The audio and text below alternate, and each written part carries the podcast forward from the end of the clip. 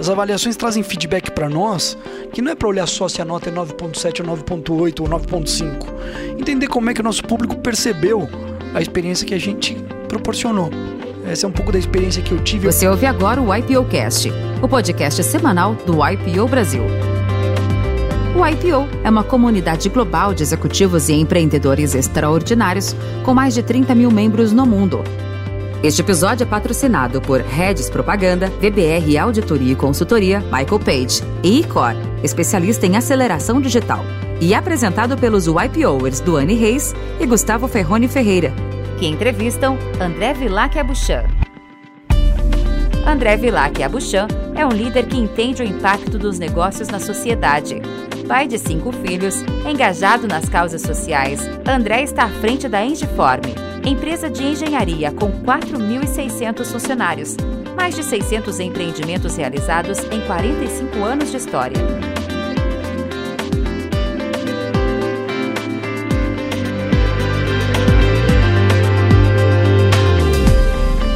Um prazer, Duane e Gustavo, em estar aqui. Bom, eu sou o André Abuchan. Para começar, eu sou filho da dona Suzana, que faz 69 anos hoje, 10 de maio, aniversário dela, casado com meu pai Reinaldo. Vão fazer 50 anos de casados agora. Eu sou casado com a Brigitte. Sou muito conhecido do Ani por ter o Pedro de 17 anos, a Júlia de 15, Francisco de 11, Felipe de 9 e agora chegou o Henrique Raspa de Tacho com 4 meses. Então eu não sei quantos IPOers nós somos entre os mil do Brasil que tem cinco filhos, mas eu sou, primeiro de tudo, pai de cinco. Profissionalmente, eu sou o CEO da Engeform Engenharia. A gente usa o cargo de diretor superintendente na nossa empresa. Eu sou uh, conselheiro nas outras duas empresas do nosso grupo. Tem a Engeform Energia Renovável e a Engeform Desenvolvimento Imobiliário. Mas a mãe de todos é a engenharia, que foi fundada lá em 76 mesmo ano que eu nasci. A parte disso, eu tenho dois papéis mais de cunho social que eu gosto muito de representar. Um deles, eu sou presidente do conselho da Associação Beneficente Santa Fé. Eu estou há 12 anos à frente desse conselho. E, inclusive, ano passado, aqui no IPO, eu ganhei um prêmio que me deixou muito honrado, porque primeiro eu não sabia que eu estava participando. Então, eu tomei um grande susto quando eu recebi um e-mail dizendo que Santa, eu tinha ganho em nome da Santa Fé o prêmio de Global Impact Award, um prêmio que deu assim uma visibilidade para a importância do nosso trabalho com crianças e adolescentes que são vítimas de abandono, maus tratos, violência sexual. Inclusive, o Estadão de São Paulo traz hoje um artigo muito importante falando sobre como, como esse tipo de violência aumentou com as nossas crianças. Eu também sou conselheiro de uma fundação chamada Childhood. É uma fundação que foi criada pela Rainha Silvia da Suécia e lá eu atuo como conselheiro.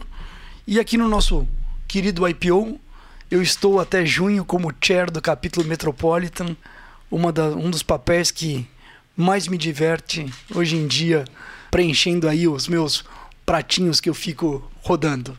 Então acho que esse é o André numa apresentação rápida. Que bacana essa audiência, né? Com, com cinco crianças em casa é uma baita audiência, né? É.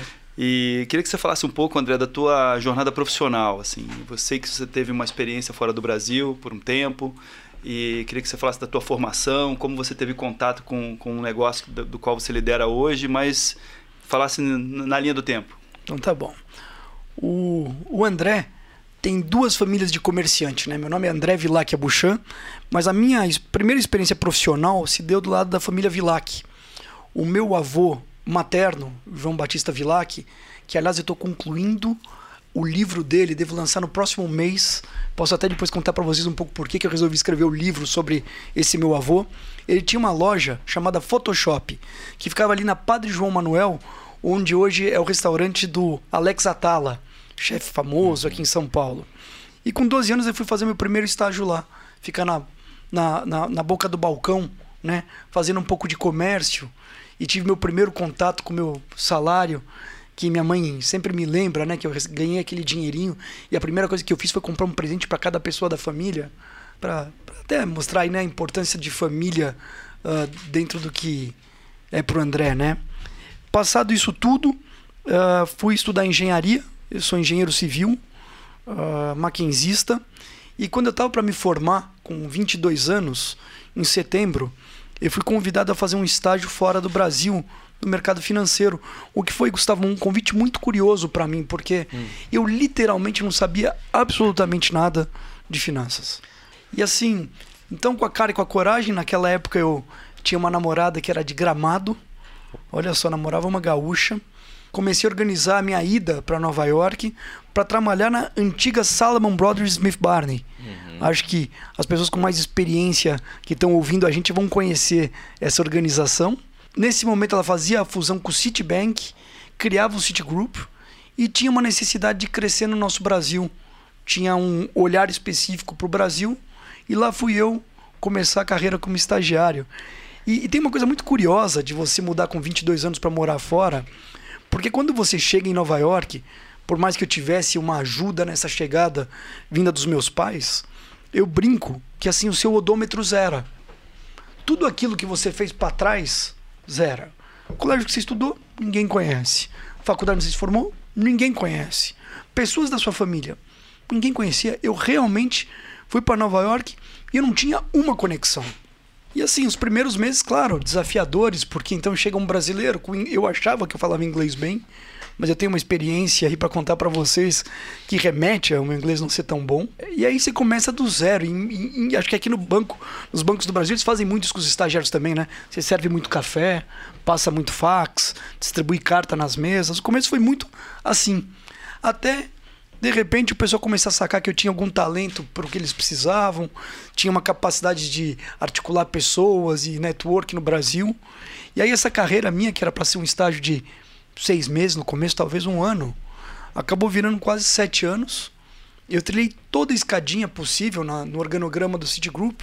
Né? O cargo mais alto que você podia chegar era Senior Vice President Investments e você podia ser um membro do conselho, era um Members of the, of the Council, né? E aí eu tive essa carreira lá.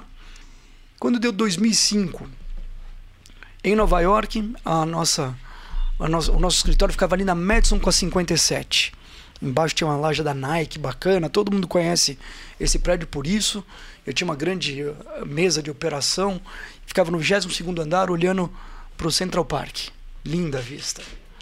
Toca seu Reinaldo, meu pai, um dia e fala: Filhão, o que, você está pensando em fazer com a sua vida, né? Assim, como é que você está olhando aí para frente? Eu falei, mas assim, como olhando para frente? Ah, acho que está na hora da gente conversar, né? Estou fazendo 60 aqui, empresa familiar, eu, seu tio, meu tio Arnaldo, querido. Acho que a gente precisa bater um papo falando, olhando para frente. Então, ali no, no, no, em outubro de 2005, aí eu tomo a decisão de voltar de Nova York para São Paulo. Talvez o meu maior acerto profissional tenha sido essa decisão. Nós vamos falar um pouco sobre propósito daqui a pouco e eu vou explicar por que assim, é, o propósito do que a gente experimenta aqui no Brasil era é tão mais relevante do que eu vivi em Nova York e tão importante para mim. E eu cometi talvez um dos meus maiores erros é, profissionais que eu gosto de compartilhar nas conversas, porque eu não combinei nada com eles. Eu não combinei o que eu ia fazer, quanto eu ia ganhar, por quanto tempo, quanto tempo ia demorar para eu virar diretor, quanto tempo. Não, não combinamos simplesmente nada. E quando eu voltei, o que tinha para o André? O par de botas, a trena, o capacete. A nossa empresa de engenharia tinha ganho um contrato para transformar o antigo Carandiru no Parque da Juventude. E lá fui eu bem no começo desse negócio. Então, meu escritório, que era aquele bonitinho olhando ali para o Central Park, virou a cela 5 do pavilhão 7 do Carandiru, onde eu passei dois anos reaprendendo engenharia. Foram dois anos super importantes, super, super importantes, mas Ninguém combinou com o russo isso aí quando era hora de voltar, né? André, já volto nessa, nesse momento em que você voltou para o Brasil, falando do teu desafio é, na fusão de Citigroup com Salomon Brothers. Queria que você falasse um pouco quais eram os teus desafios, olhando, pelo que eu entendi, para o mercado América Latina e networking. Assim, quais eram os teus desafios de crescimento, o que, que você precisava atingir, como você foi é, galgando os espaços ali naquela empresa? É incrível como essas grandes, esses grandes grupos americanos, essas grandes multinacionais, elas são primeiro meritocráticas, né? Super claro assim, se você entregar isso aqui, você recebe aquilo. E no mercado financeiro especificamente, você não apenas tinha a entrega de resultado, mas você precisava ter uma formação acadêmica muito sólida e específica. Então, para quem é do mercado financeiro e está me ouvindo, vocês vão se lembrar que a gente precisava tirar o Series 7, o Series 3, o Series 63, Series 65. Era uma série de licenças, assim, algumas eram muito difíceis de você obter, porque eram testes num computador por 4 horas, sabe? E no final você precisava tirar 70%. Senão sua carreira não avançava.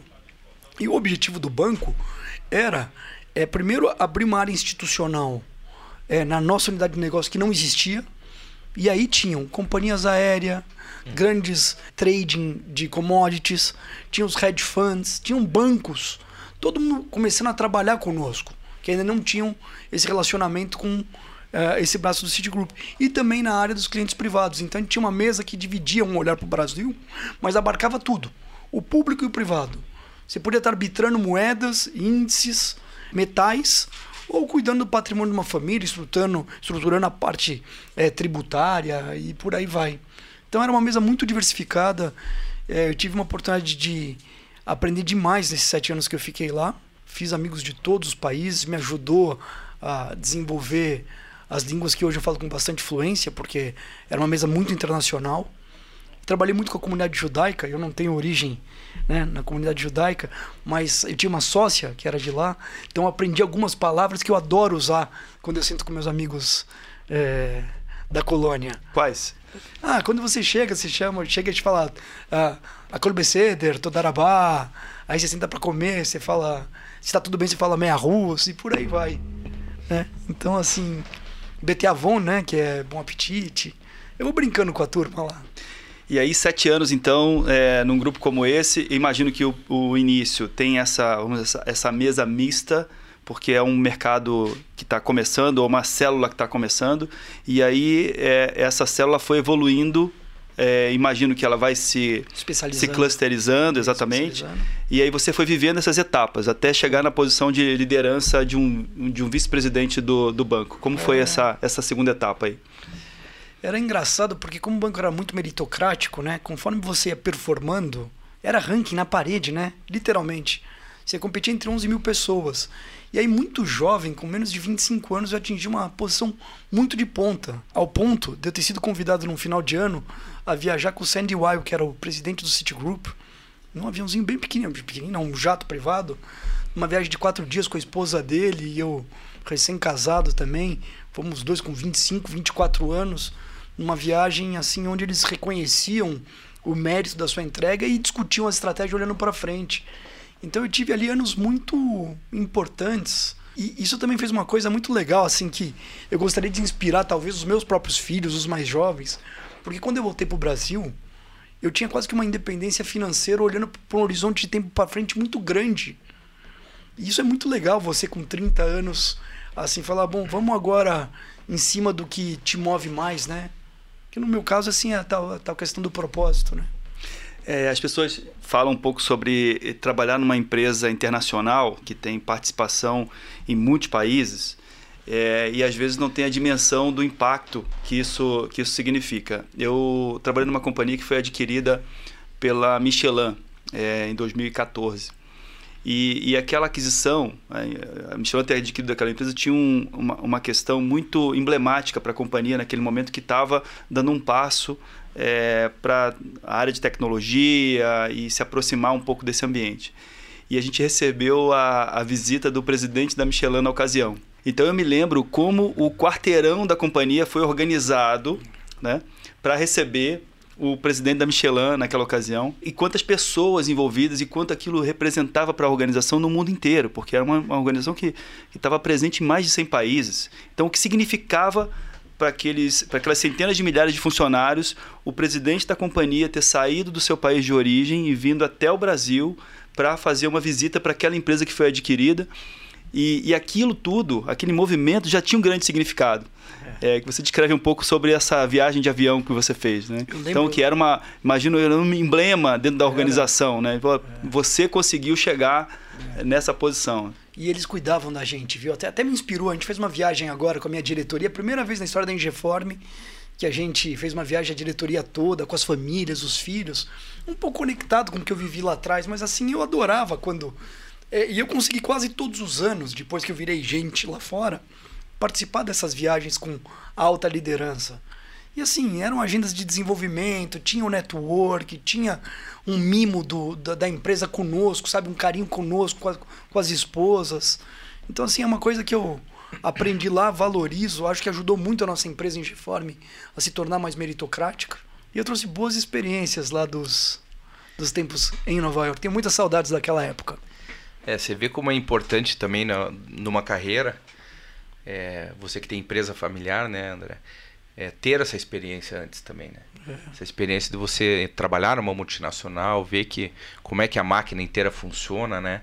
A gente até estava falando aqui agora há pouco que é, no IPO tem três tipos de, de pessoas, aí você comentou também, né? Os empreendedores, os hire guns e o, os empreendedores de empresas familiares. Ou seja, então você, eu, pelo que eu estou vendo aqui, você foi um hire gun e agora depois veio para cá cuidar dos negócios da família, né? Isso é muito benéfico para os negócios da família, né?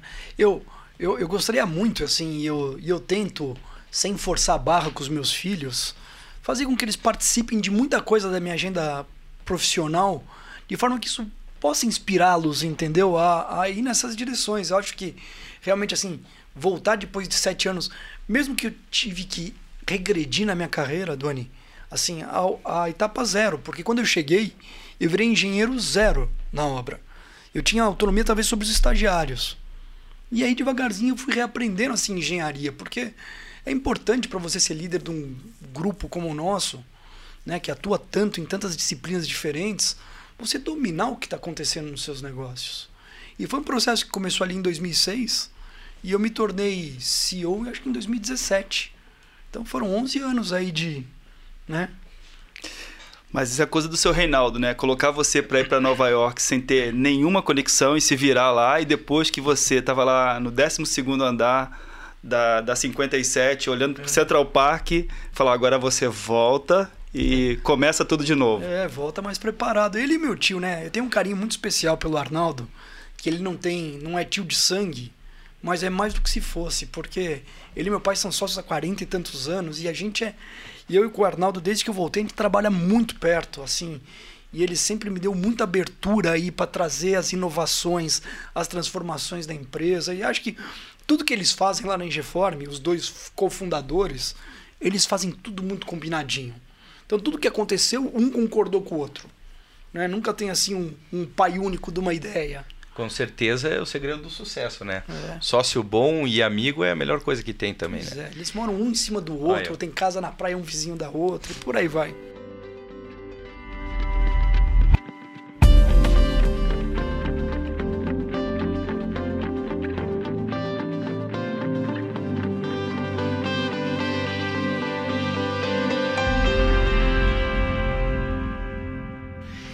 Está em Geforme hoje, André? Fala um pouco para gente. A gente deu uma pesquisada aí. Pelo visto, vocês têm muitos funcionários também. Uhum. Quer dizer que as obras são grandes ou são muitas obras? Como é que vocês estão?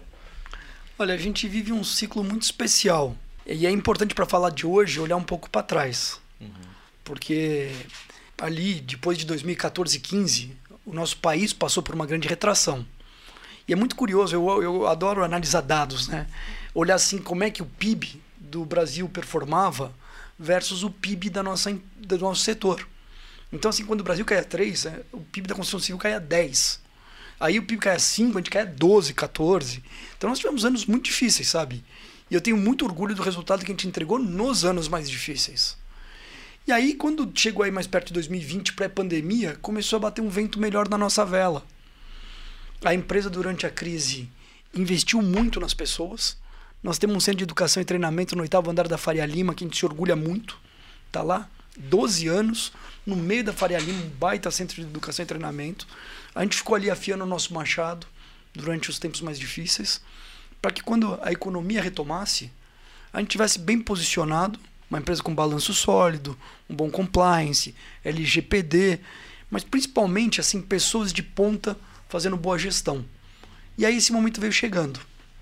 Então, o que é curioso, Gustavo, é que a empresa de engenharia ela cresceu 50% vindo de 20 para 21. Mas essa empresa vai crescer 150% de 21 para 22. Sabe? É um crescimento que em nenhum planejamento estratégico a gente escreveu. A gente nunca falou de um crescimento tão grande. Isso é empresa de engenharia. Então hoje a gente fechou o mês de abril com 4.600 funcionários na engenharia.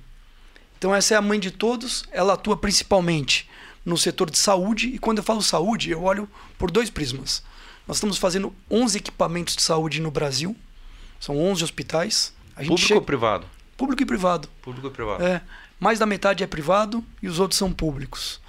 E, e assim, trabalhar com saúde, e a gente está fazendo 20 negócios de saneamento no Brasil. E quando a gente fala de negócios de saúde, se conecta muito com o propósito da Engeforma Engenharia, que é através da arte de engenheirar fazer a diferença na vida das pessoas.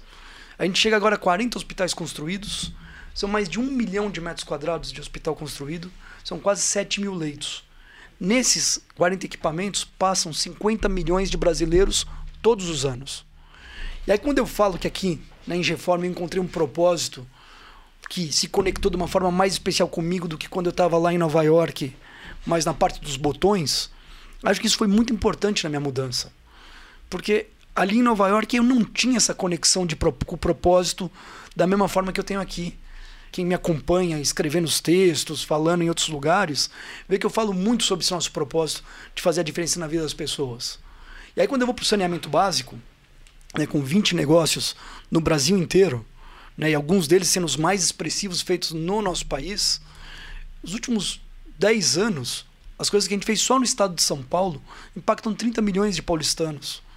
Então, assim, uma empresa de engenharia pode ter um impacto exponencial? Eu vou te dizer que sim. Eu vou dizer que sim. Semana passada nós estivemos entregando, eu não sei se vocês chegaram a ver isso aí, 400 unidades habitacionais aqui na Zona Sul. 400 unidades, cada família com 5 pessoas, 2 mil pessoas. Teve a entrega para Dona Maria do Carmo. E eu prestei bastante atenção no discurso dela ao receber a chave. A emoção dela, que estava esperando há 14 anos, Duane, para parar de morar num barraco onde chovia toda noite. Então, de novo, a Ingeforma Engenharia fazendo a diferença na vida das pessoas no setor habitacional. Então, assim, a empresa cresce muito, estamos assim, muito animados e muito desafiados. Acho que vai vir mais barba branca, mais cabelo branco cedo. E enquanto isso, a empresa de renováveis está acelerando mais ainda. A empresa de renováveis nossa, que foi fundada em 2007, esse ano vai ter um faturamento maior que a empresa de engenharia do ano passado. Ela era uma startup outro dia. Então os nossos meninos da Renováveis estão voando, transformando a matriz energética do Brasil, né? Aquela matriz suja que polui, né? Em uma matriz limpa e renovável. Estamos começando agora, no segundo semestre, a construção do nosso terceiro parque eólico. Nós temos duas empresas de energia, né? Uma é a que gera energia, chamada Serra das Vacas. Ali a gente chega agora, após a construção desse parque, em 240 megawatts de energia eólica. Já a empresa de desenvolvimento de projetos chamada PEC, ela tem 8 gigas sendo comercializado. E, inclusive, na sexta-feira, o Estadão divulgou aí, eu não sei nem se vocês pegaram essa, é, que a gente fechou um negócio com uma multinacional francesa, fechamos a nossa maior venda da história da empresa. Então, assim, os meninos estão animados. E na empresa de desenvolvimento imobiliário, aí a coisa está um pouco mais complicada. Essa empresa nossa, ela tem um modelo patrimonialista, ela não está investindo nesse momento. Fizemos um planejamento estratégico muito bacana e confesso que a gente está um pouco sem visão se agora é a hora de investir nos produtos que a gente gosta de investir. Então esse é o momento da empresa. Temos um conselho de administração que cria muito valor para nós. Assim, eu tenho muita sorte de ser o é, superintendente da engenharia, mas ter em cima de mim um conselho porreta, antes dos conselhos de acionistas, né? E aí tem uma diretoria jovem que fala essa minha linguagem, uhum. essa nossa linguagem da Ingeforme, que gosta de trabalhar no nosso modelo de gestão, que é bem falconiano. A gente é discípulo há 12, 15 anos aí da disciplina do professor Falcone. E acho que eu termino dizendo que eu tenho. Eu estou muito satisfeito com os resultados que a gente tem construído, mas eu não estou falando de resultado financeiro, eu estou falando de resultado de impacto mesmo.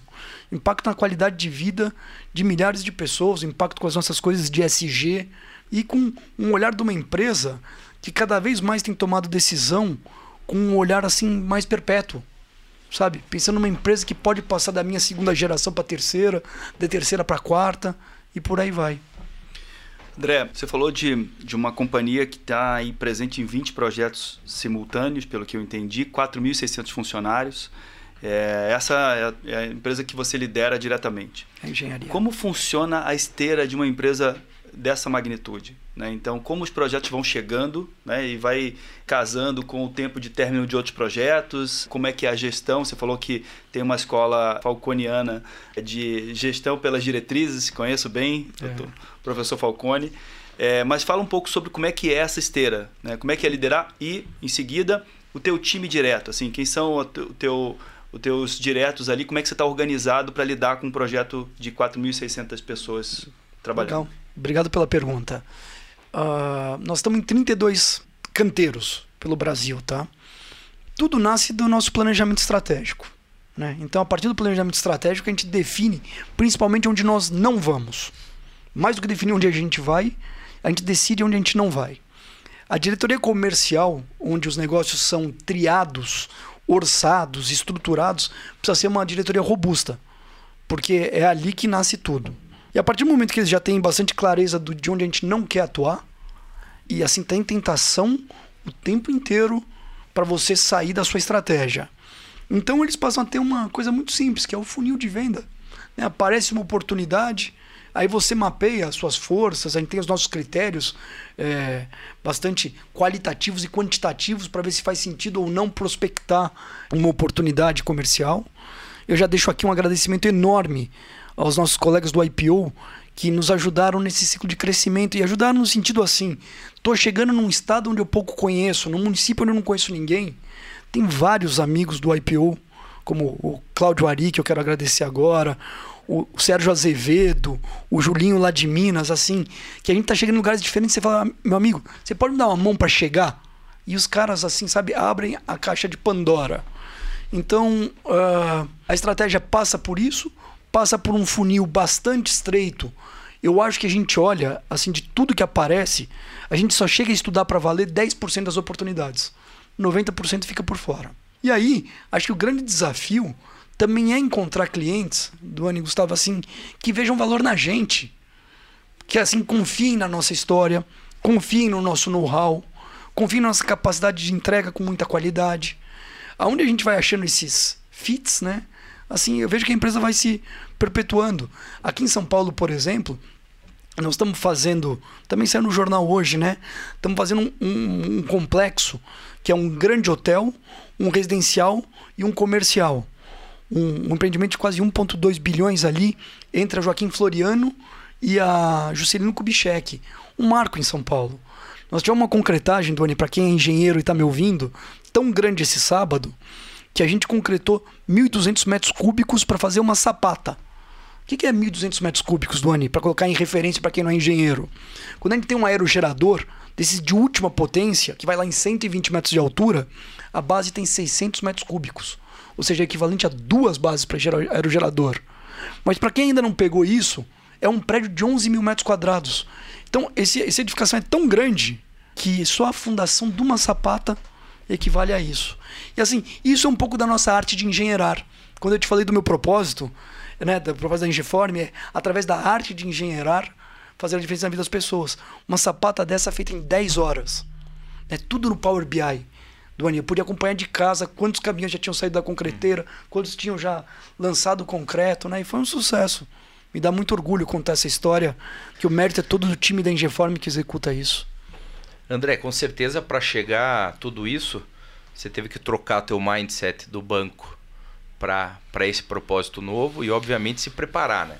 É. Se preparar estudando, se preparar lendo, se preparar fazendo cursos. A gente viu que você fez o OPM, que é um grande curso de Harvard. que mais que você fez? Conta um pouco do, do OPM. Você deve ter feito curso para conselheiro. É. Como é que foi essa trajetória? Eu acho que assim um grande marco e realmente eu convido os nossos colegas do IPO que ainda não olharam para o OPM dessa forma é um divisor de água, sabe? Você poder uma parada na sua vida e passar três ciclos de um mês em Harvard estudando, né? É, criar essas conexões internacionais que, que te acompanham para o resto da vida. E, e, escolher principalmente disciplinas que têm grande impacto no nosso dia a dia como CEOs, né? Então você não vai para o UPM para estudar talvez algumas matérias que a gente teria no MBA, que, pô, você fala, isso aqui eu não vou usar. Sabe, eu li 30 casos que para mim não servem para nada. Assim, o que você estuda lá no OPM é, realmente são coisas que fazem a diferença é, na sua empresa e na sua vida. É, eu acho que o PM ele é transformador. E ele não termina com os três anos, né? Ele tem a cada dois anos a sua reciclagem. E, e a nossa turma, assim, a gente ficou muito amigo. Eu, eu, eu, fiz parte de um living group de oito pessoas, cada um de um lugar do planeta, que a gente seguiu se encontrando nos lugares mais diferentes do mundo. Já fomos para a Índia, já fomos para a Austrália, já fomos para a Islândia, já fomos para a Holanda. E assim, e sempre com uma agenda de desenvolvimento. Claro que tem a, a diversão, mas sempre tem um olhar para a agenda de desenvolvimento pessoal e profissional. E o que se conecta muito com o nosso lifelong learning do IPO. Diz que o, o outro perfil dos IPOs que existem, né? Tem o My Network, My Net Worth, que a gente conversou agora há pouco, e também tem esses caras que, assim, a cada oportunidade que eles têm, eles estão aprendendo alguma coisa. Eu imagino que vocês aqui, ao conduzirem esse podcast tão espetacular, estão sempre aí podendo encher um pouco o copo se ele tiver meio vazio. Sem dúvida. Não tenha dúvida. E você fez também um curso na Singularity University. Fala um pouquinho sobre é, isso. Pô, obrigado. Até, até já tinha esquecido. Talvez essa daí tenha sido uma das experiências mais é, inusitadas para mim no IPO. Porque por isso que é importante, pessoal, a gente tá no, conectado no Connect, sabe? O tal do IPO.org, você escolher os networks que você quer receber o e-mail a cada semana, para ir ampliando né, essa nossa visão de tudo que o IPO pode proporcionar. E aí, acho que em meados de 2018, passa lá um e-mail assim: a comunidade de construção tal está organizando um evento na Singularity de, da Dinamarca, que eu nem sabia que existia, focado exclusivamente na transformação do nosso setor. Então eram três dias de agenda com os melhores professores que a Singularity tem, mas focado no impacto no meu negócio. E para mim aquilo ali foi brilhante, assim, inclusive eu, eu, se fosse hoje de novo, eu ia entrar no nosso grupo do WhatsApp que a gente nos consultores e falar, pessoal, vamos um monte de gente, porque eu fui sozinho. Eu fui o único brasileiro que foi. E aí fortaleceu muito uma pegada que eu estava desenvolvendo do nosso hub, hub de inovação chamado Ocara, que foi um dos primeiros hubs de inovação do nosso setor, onde a gente acelerava startups que se conectavam com os nossos negócios no modelo de equity free. Então eu fui lá, ouvi e falando, nossa, a agenda do cara tá super legal. Vamos seguir em frente. Então, como experiência vivida, eu acho que a gente tem que ficar muito atento na agenda educacional que o IPO nos oferece.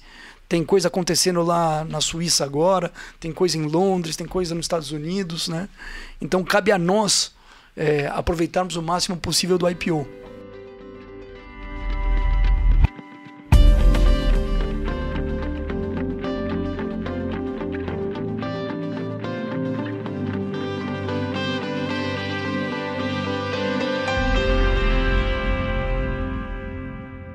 André, tô vendo aqui, Duane.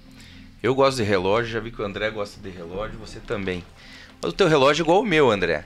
Pelo jeito você faz esporte, me conta aí como é que você faz esse work-life balance. O que, que você faz para compensar toda essa, essa carga aí? É.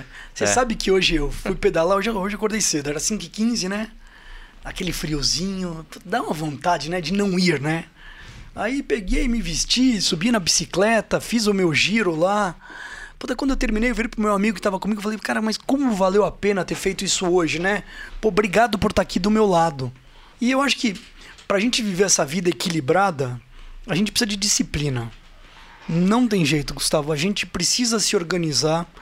É, a gente precisa colocar os compromissos na agenda. Eu brinco muito. A gente tem uma cultura muito forte lá na Ingeform do papo com o CEO. Lá chama Papo com Ava, André Vilac Abuchan. E eu faço esses papos com Ava regularmente. E agora, nos papos com Ava, a gente está discutindo o livro O Poder do Hábito. Sim. Né? E eu falo muito que assim, você poder ter os seus hábitos é colocar na agenda. Então, assim, terça-feira o André pedala. Quarta-feira o André faz a musculação, porque se não fizer, vai se machucar. Aí na quinta-feira tem o não sei o que, aí tem a corrida, tem o tênis. Então, assim, muito do que eu gosto de fazer, sou apaixonado por esporte. Minha primeira maratona eu corri quando eu estava em Nova York.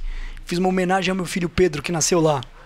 Né? Quando a gente engravidou em 2003, eu falei, ó, se esse moleque nascer com saúde, eu corro essa maratona. E aí eu peguei paixão pela corrida.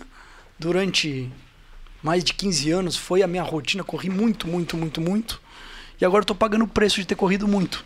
Tem dor no pé, tem dor no joelho, tem dor no quadril, tem dor em tudo quanto é lugar. Tem mais hora agora de fisioterapia que o urubu tem de voo. Então a bike, a bike vai bem ainda. A né? bike vai bem, pouco impacto, né? E esse nosso Rio Pinheiros, pessoal? Pode pedalar ali do lado. Tá bacana. E os caras agora urbanizaram a ciclovia. Tem até agora um negócio de café, do Três Café. Tem duas quadras de beach tênis na beira da marginal e colocaram uma choperia. Então, assim, o pessoal tá urbanizando aqui a beira do nosso rio. Vai virar um parque bacana. Qualquer hora eu vou pedalar lá então. Vamos fazer esse pedal. Vocês são meus convidados aí para conhecer a ciclovia da Marginal. Mas reserva duas horas, porque nós vamos dos dois lados do rio. Vocês Ótimo. conheceram os dois, os dois olhares. Combinado. Combinado. O André, é, encaminhando aqui para o final, você é conhecido no IPO po- como um membro muito engajado, participante das diretorias, é, participante da, da organização como é, alguém que, que contribui aí para a jornada dos, dos demais membros. Eu queria que você falasse um pouco como é que foi essa sua trajetória até aqui nas diretorias. É, diretorias essas que você acha que você vai deixar, mas ninguém vai deixar você largar. Daqui a pouco você vai assumir outras coisas. Mas eu queria que você falasse um pouco aí quando você entrou no IPO e como é que foi essa jornada de engajamento já na, na- nas diretorias. Eu entrei em 2016, em 2017, né? Tive como sponsor um irmão meu que é o Vasco de Oliveira, o Vasquinho. Vai ser entrevistado aqui no podcast? Vai. Ah, cara, você é um irmãozão meu. É, Meu duplo aí pra muita coisa. E eu demorei pra entrar porque fazia parte do grupo Vistad. Eu não sei se vocês conhecem o Vistad. O Vistad ele é assim uma organização muito parecida na parte do fórum, com um moderador profissional. E lá eu fiquei durante muitos anos com aqueles meus amigos CEOs de empresa. Fiquei até com tantas saudades dele que fui no fórum da sexta passada sapiar lá. A turma fazia uns três anos que eu não ia. E aí quando eu cheguei comecei a surfar essa onda e logo o Paulinho Scaff me fez o convite para assumir a diretoria de Learning. Daquele jeito que vocês sabem. Não, André, meia horinha por semana você tira de letra. Né? Fica aí meu agradecimento a você, Paulinho, por ter me convidado. Explica né? o que que é a diretoria de learning, André. É. A diretoria de Learning é responsável por criar a, a agenda que conecta com toda a família de IPOers, né? Porque a gente tem o Learning para os Youngs, tem o Learning para as spouses, tem o Learning para nós, IPOers, né? E acho que tem uma relevância é, essa diretoria que é entender o momento que a gente está vivendo. Então, assim, eu deixo aqui uma sugestão para os incoming learnings que eles cheguem entendendo o que, que os capítulos querem assim entender melhor nesse momento, que experiências eles querem ter, porque se a gente não souber o que o pessoal quer, a gente vai ficar trazendo um monte de agenda que eventualmente não atende a expectativa do nosso público que que é experiências only o IPO. Então acho que a primeira Bar coisa Raise. é sempre muito alta a nossa barra. Então, acho importante entender os temas que são relevantes. Deixo um desafio aí para os meus colegas de learning que tragam o tal do Simon Sinek, que a gente estava tentando trazer e ainda não conseguiu, mas parece que está na agenda da turma. Eu acho um cara bacana da gente ouvir no IPO. E, e acho que assim, sempre prestar bastante aten- atenção nas avaliações. As avaliações trazem feedback para nós, que não é para olhar só se a nota é 9.7 ou 9.8 ou 9.5. Entender como é que o nosso público percebeu a experiência que a gente proporcionou. né? Então, essa, essa é um pouco da experiência que eu tive. Eu fui diretor de learning durante a pandemia, pessoal, e eu tive que conduzir junto com os meus pares Thaisa e junto com o Richard Stade e o Dimitrios, né, uma agenda toda online. Então vocês podem ter certeza que a gente se sentiu especialmente desafiado em trazer para vocês experiências que fossem bastante relevantes. André, é um prazer poder te receber aqui nesse podcast. É, a gente trouxe para você um, um livro que, que conecta muito com, com a sua forma de liderar, com a sua forma de ver o mundo, que chama-se Empresas que Curam. Um livro que eu estou lendo assim, estou acabando de ler ele agora, mas ele é realmente assim muito inspirador, né? Porque a gente viveu algumas algumas épocas diferentes no mundo dos negócios, uma época de resultados, uma época de é, transformação e agora a gente vive uma época de propósito e esse propósito ligado a algo que seja maior, né? que, que conecte é, os negócios com a vida das pessoas. E o livro traz um pouco disso, mas é, tenho certeza que isso vai complementar com tudo isso que você vem falando pra gente aqui na, no bate-papo, né? Que é um pouco da, da Sim. maneira como você vê o mundo. É, super obrigado. Eu acho que essa questão aqui da consciência dos negócios, né, para a gente ter um mundo melhor, deixar um legado melhor para os nossos filhos, netos e as próximas gerações, é algo muito relevante. Tem um professor lá de Harvard que eu andei lendo, já me lembro o nome dele agora, escreveu um livro chamado Deep Purpose. Vocês ouviram falar nesse livro? Não, ainda não. Ah, ele é o cara que está tocando agora a agenda de cultura lá em Harvard. E eu, assim, participei de uma live com ele, vi o nome do livro, vi que o Davi Velez, que é meu inquilino ali no prédio da Nubank, foi ali palestrar com ele, bater um papo. E aí eu resolvi ler isso aí, porque eu acho que é, a gente encontrar, ele chama Ranjay Gulati, o professor. Eu acho que a gente encontrar esse propósito mais profundo do Ani que faz com que as pessoas saiam da cama, porque nós somos uma empresa de engenharia, a gente não é uma empresa, uma fintech, uma tech, uma logitech, como a empresa do Vasco aí que está voando, né? Mas acho que quando a gente consegue criar um propósito que realmente assim motiva e inspira as pessoas a criarem um impacto, né? E da inspiração para o impacto. Aí você consegue ter uma empresa de engenharia que não importa se o nosso porte esse ano é desse tamanho e no próximo ano é um pouco menor ou maior.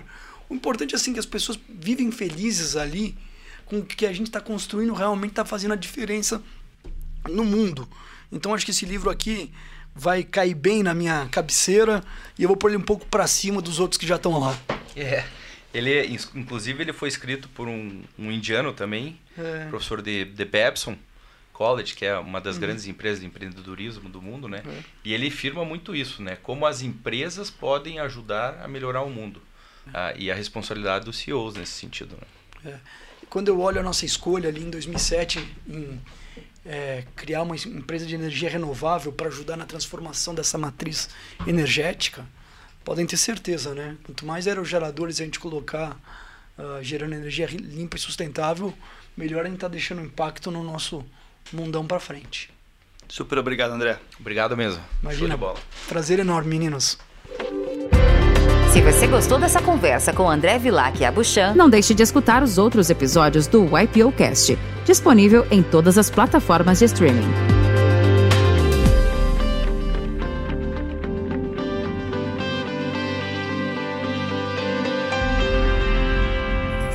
Uma produção, voz e conteúdo.